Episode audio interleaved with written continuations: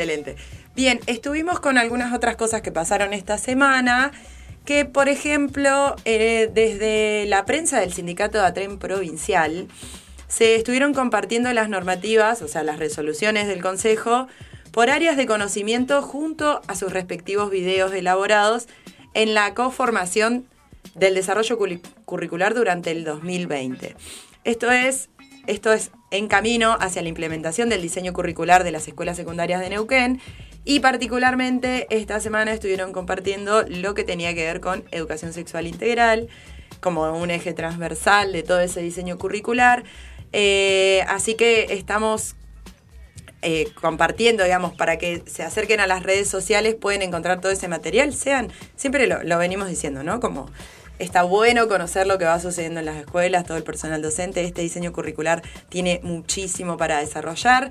Será uno de los temas, en la educación física integral, como la nombra eh, el diseño curricular, un tema que vamos a estar desarrollando acá. Pero bueno, hoy estamos eh, para cerrar, esto era para meter un poco la introducción de el último eje de la ESI, de lo que veníamos charlando las cuatro, cuatro programas anteriores, este es el quinto eje que nos quedaba, que se llama Reconocer la perspectiva de género. Dentro de la Ley de Educación Sexual Integral, como contamos ya en el primer programa, eh, hay cinco ejes para poder trabajar, no de manera sectorizada los temas, pero sí eh, un poquito más específico como para poder recorrerlos y darnos herramientas para poder trabajar eso con nuestros, nuestras, nuestros estudiantes. Eh, una aclaración que me pareció importante del eje en general y de cómo están redactados en ese momento es que están redactados de una manera binaria. Y vamos a hablar justo hoy de esto, de reconocer la perspectiva de género y el eje está muy eh, de manera binaria, así como hablando de mujeres y varones y demás, eh, todo en lo que tiene que ver con el cisgénero, eh, que hace referencia a las personas que se identifican con el sexo que se biológico que se les asigna, que, tienen al nacer, lo adoptan como su identidad de género. Sí, recordemos que la ley ya tiene más de 10 años y han sido parte de las discusiones en las que se ha avanzado romper con esta mirada binaria. Sí, eh, la organización Nueva Crianza, que la hemos, la hemos nombrado un par de veces acá en Neuquén, viene trabajando fuertemente con la ESI no binaria. Eh, así, que en algún momento seguro podemos charlar con ellas, ellas. Eh, ay, perdón. Eh, bien, vamos a empezar con este eje.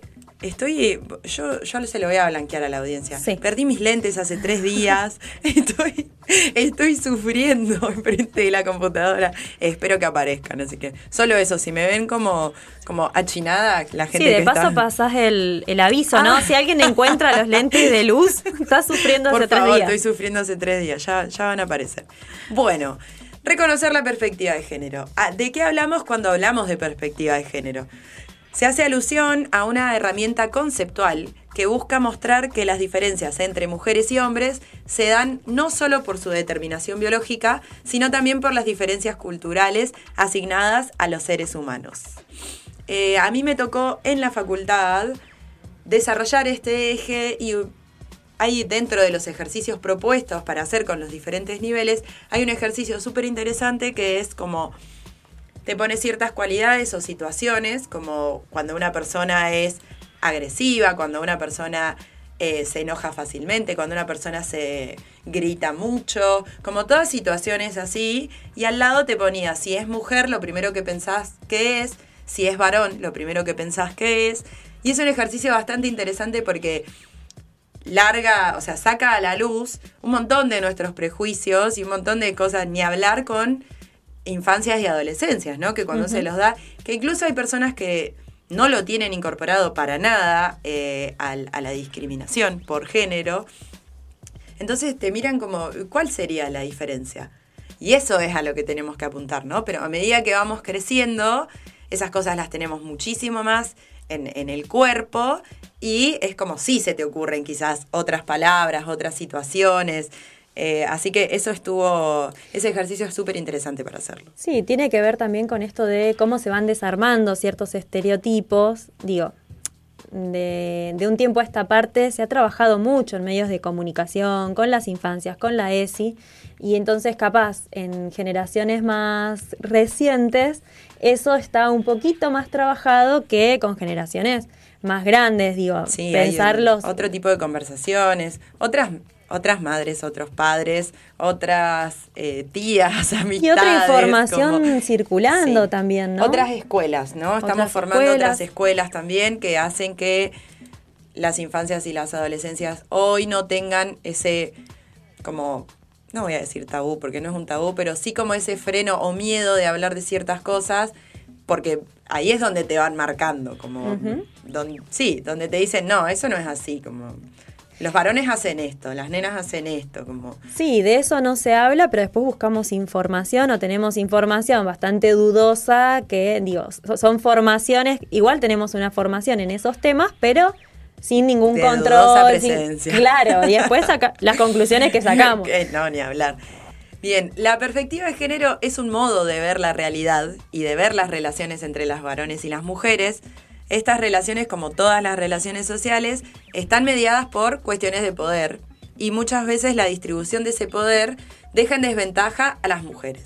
¿no? Hay una cosa de lo biológico que tiene que ver con la fuerza, que ya lo hemos hablado varias veces, que es como ustedes no pueden. Uno de los videos que miraba para, para armar eh, la columna, que estaba en inglés y no tenía el audio en castellano como para poder traerlo, era una publicidad de una marca muy conocida de deportiva, no me acuerdo cuál era, Em, donde hacían a las personas hacer cosas como niña. El de, sí, es muy buena esa. Corre como niña y la gente tenía una idea, gente adulta, varones y mujeres, eh, tenía una idea de qué era correr como niña y a, y a, las mismas niñas, cuando les hacen esa pregunta, corren. Corren como, como, se corren, claro. No corren como niña, ¿no? en ese, en ese estereotipo de. Exactamente. Entonces, parte de estos estereotipos son los que tienen que dejar de existir y es lo que hace a una educación con perspectiva de género. No solo es como una base, porque a partir de ahí surgen un montón de otras cosas que a medida que vamos creciendo aparecen situaciones de vulneración de derechos, la violencia de género u otro tipo de desigualdades sociales un poco lo que decía Mónica también en el separador que pusimos, como el juego te acerca, trayéndolo a, la temática de nuestro programa, el juego te acerca a entender que puedes hacer un montón de otras cosas y que no porque sos mujer tenés que quedarte cocinando y criando a tus hijos en la casa. Sí, no hay un destino fijo, digamos. Eh, y es una de las posibilidades que, que la ESI a través de este eje en la escuela, imagínense que la ESI está pensada para todas las materias, todas las asignaturas, todos los espacios de la escuela de manera transversal. Entonces, no es solo, hay en, hay en algunos, como en educación física, por ejemplo, que la manifestación corporal es súper importante, entonces empiezan un montón de cosas de el de que, ah, sos rebruto, ay, las nenas no hacen esto, como, ¿por qué? Cosas de los estereotipos que empiezan a salir y que quien está frente a esa clase también tiene una responsabilidad muy grande de poder aminorar esas diferencias eh, y saber explicarlo también, ¿no? Porque de por qué. Sí, lo que es interesante que lo hemos charlado varias veces es esto de quienes están frente a esa clase como adultos, eh, muchas veces les resuena en sus propios prejuicios. Digo, ¿cuántas veces eh, una infancia te puso frente a tu propio prejuicio y tuviste que pensar mil veces cómo intervenir. Antes de reaccionar. Y interveniste y dijiste, ¿por qué dije eso? ¿Qué dije? ¿Qué dije? sí, ni hablar. Eh, Otros ejemplos, por ejemplo, de cómo se termina llevando adelante o cómo hoy hemos identificado algunas cosas que tenían que ver de que no venimos de una educación con perspectiva de género, por lo menos nosotras, nuestra generación, es esto que las, estas estadísticas que hay de que las mujeres trabajamos fuera de nuestra casa y tenemos esta doble jornada que se llama de que más o menos cuatro horas volvemos a trabajar adentro de nuestra casa y que los varones se les, se les ha asignado, y por suerte eso en algunos espacios se ha ido como de que ayudan, como ayudan en las tareas, ¿no? Claro. Y que se ve incluso como una cualidad positiva que haga. Ay, qué bueno cómo ayuda. Pobrecito. Cómo te ayuda en la casa, esas cosas. Sí las habré escuchado cerca de mi familia cuando era sí, chica. Claro. No, tremendo, tremendo. Eh, Pero tiene que ver también con eh, la cantidad de tiempo libre que tienen las, las mujeres y las personas feminizadas, ¿no? Porque para Sí, romper esto con esto romper el de- binarismo. del binarismo, las personas que están que feminizadas, cuerpos feminizados, también asumen este rol o se les hace asumir este rol de cuidados y de limpieza. Y eso lo que termina generando es que esas personas tengan menos tiempo libre Sí. y menos en este tiempo libre o tiempo para la recreación o tiempo, digo, para de- pensar qué deseas, qué tenés ganas de hacer, cuál es tu proyecto tiempo, de vida, que necesitas tiempo. Ni hablar de la carga mental que te genera estar en el trabajo y pensar qué vas a cocinar, que hay que hacer las compras, que te que olvidaste de poner lavarropa. Digo, toda esa carga mental implica también un desgaste que eh, la mayoría de los varones no, tienen, tienen. porque no están pensando si pusieron el lavarropa o no mientras están trabajando, por ejemplo. Y eso ocupa espacio mental para otras cosas que podría, si la tuvieras libre, podrías usarlo. Sí. Por suerte, eso, eso también es parte, ¿no? Como de si rompemos con los estereotipos, eh, todas esas cosas a medida que vamos creciendo y que nos vinculamos con otras personas, empiezan a desaparecer. Y esos límites se hacen cada vez más difusos y entramos como en, en igualdad, ¿no? Que nunca debería no haber existido, pero, Claro. pero es lo que sucede. Eh, como conversamos también con, con, eh, algunos ejes anteriores, como el de ejercer nuestros derechos, hay leyes alrededor de la ESI que han salido después, incluso esta es es súper reciente, como la ley Micaela, por ejemplo. Que yo cuando, cuando la conocíamos, cuando salió la ley a partir del femicidio de Micaela García, eh, o ley de capacitación obligatoria en género que se llama, es como una ESI para los poderes del, del Estado, básicamente, como la, la podemos llamar así porque es tener una capacitación en perspectiva de género en los tres poderes del Estado. Así es eh, como está denominada la ley, que es la 27.499, que se promulgó en 2018. Establece capacitaciones obligatorias para esos poderes en temática de género, de violencia contra las mujeres, a todas esas personas que están en la función pública, que es súper importante. ¿Cuántas veces hemos escuchado audios de, o intervenciones de fiscales, de jueces que irreproducibles directamente? Como Sí. una vergüenza. Sí, no solo violentos, sino que además no asumen su ignorancia, porque No. eh, ni siquiera es como, mira, de esto no sé, necesito una capacitación. Hoy, Es la particularmente a soberbia. la mañana en un programa de radio. Sí, lo escuché. Lo escuchaste. Nada, era una vuelta atrás, le preguntaban a una persona, un funcionario público, cómo, eh, qué era El techo de cristal. el techo de cristal, el concepto del techo de cristal. No sacó la no, guitarra no. Hermoso, y- era yo rindiendo un final. Es grave, es grave Es porque muy grave, sí. son personas risa, que es tienen grave. obligaciones dentro del Estado y son las per- son quienes esto, un docente, una docente que no tiene formación en la ESI es grave porque afecta al desarrollo de esas infancias. Sí, ni Lo- hablar en una instancia judicial. ni hablar en una instancia judicial, digo, para pensarlo en distinto, en una comisaría, Sí. ¿no? Digo, cuando la mujer va a hacer una denuncia y quien le toma la denuncia no tiene, no tiene perspectiva de género y le dice, bueno, señora, ya se le va a pasar, vuelva a su casa. Y la Claro. hace volver con el ojo negro. Usted No, no, algo no, hizo, porque ¿qué lo hizo enojar? Sí, eh, bueno, esta ley fue resultado de, la, como decíamos recién, de la movilización social tras el femicidio de la adolescente Micaela García en 2017, que generó estas exigencias hacia el Estado para que se capaciten en perspectiva de género. Eh, vamos a escuchar, en el marco de esta ley, vamos a escuchar un audio de mm, que se armaron como dentro de lo que es la ley de mm, la ley Micaela. Ley Micaela, roles y estereotipos de género. Es frecuente el uso de género como sinónimo de sexo, pero ¿quieren decir lo mismo?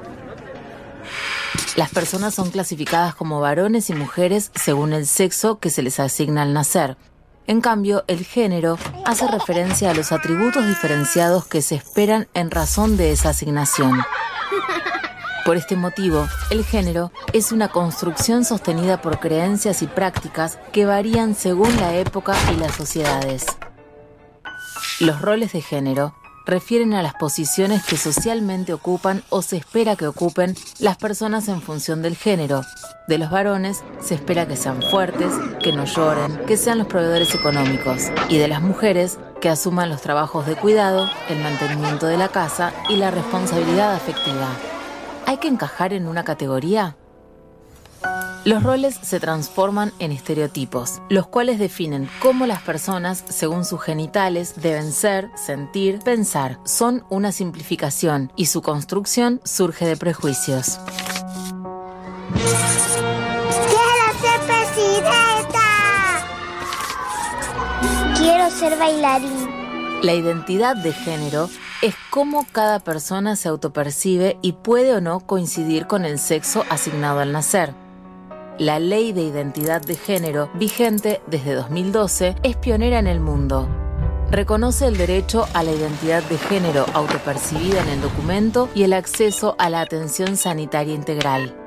En Argentina, los movimientos sociales y de mujeres se movilizan con los reclamos de los colectivos LGTB y más, lo que fortalece y visibiliza la lucha.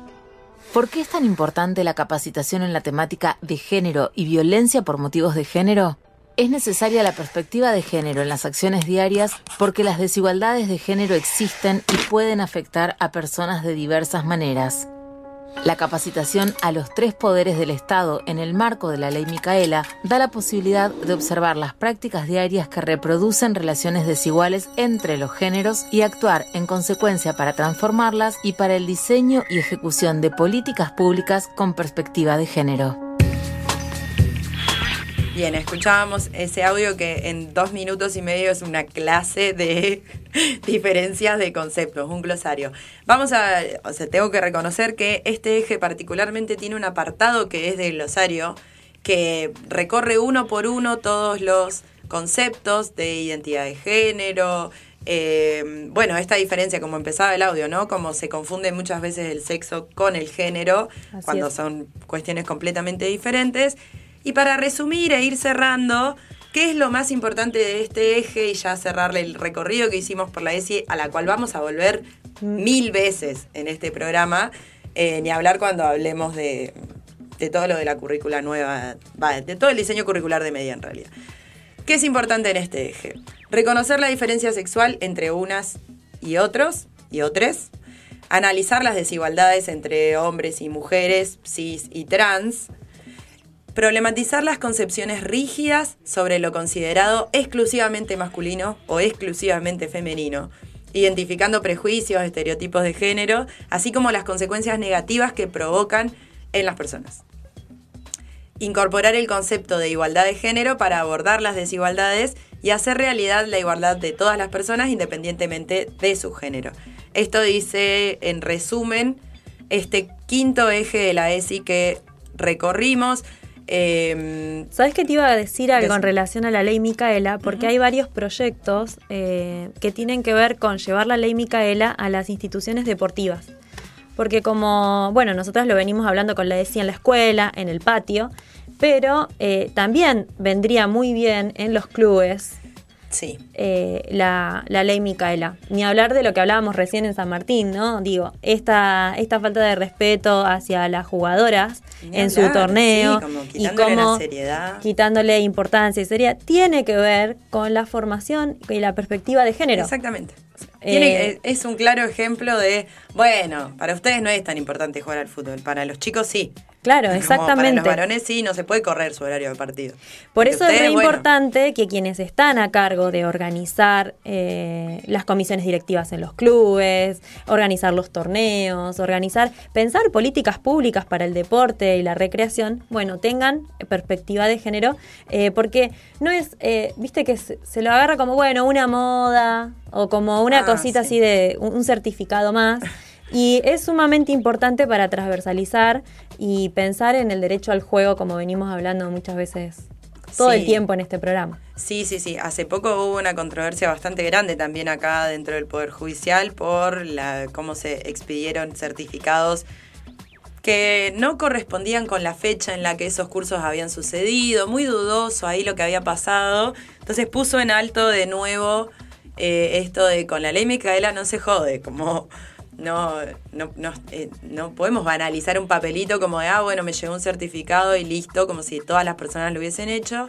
No, Eh, y- Hay algo que sucedió también que es importante aclarar dentro de esto que pasó con el Poder Judicial, es que el Poder Judicial dice acá en Neuquén que hay un 80 y 81% creo o algo así de que está capacitado de la cantidad del personal. Lo que sucede es que hay personas que habían tomado capacitaciones no en la ley Micaela, sino en otras cosas antes de en relación al género, como andás a ver qué nombre tenían, que las tomaron como que estaban capacitadas. Entonces, no están capacitados en ley Micaela, sino que tienen ahí como alguna noción de algo y listo, mandaron todo para ampliar las estadísticas, obviamente, ¿no? Sí, claro, y convengamos que tampoco un curso de un par de horas eh, es suficiente para pensar la perspectiva de género. Acá Alma me dice que en Gualeguaychú se está llevando a cabo la ley Micaela en el deporte y que la están implementando súper bien y que se ve Qué bien. En el desarrollo. Así que bueno, vamos por ahí.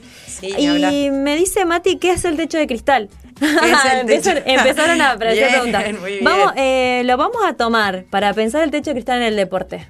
me parece muy bien. Hay un montón. el techo de o sea, para un breve resumen, digamos, hace referencia a como el techo que tenemos las mujeres en los espacios que, que recorremos solo por ser mujeres, digamos, como que hay ahí Sí, y que tiene que ver con las condiciones que hacen a ese techo. Por eso de cristal, porque es un techo que no se ve a simple vista, porque no hay algo que diga que por ser mujer no podés llegar a hacer tal cosa. Pero existe. Pero existe porque las condiciones en las cuales vos te tenés que desarrollar eh, te impiden llegar a ciertos lugares. La educación con perspectiva de género lo que busca es que ese techo de cristal, por ejemplo, no exista más. Exactamente. Bien, tenemos algunos saludos en YouTube. Se activó, ah, muy bien. se prendió ese chat. Muy bien. Saludamos ahí a Enzi, a Sara, a Nico, a Fernando que nos están eh, escuchando, compartiendo dice, dice Sara que no están tus lentes en su casa.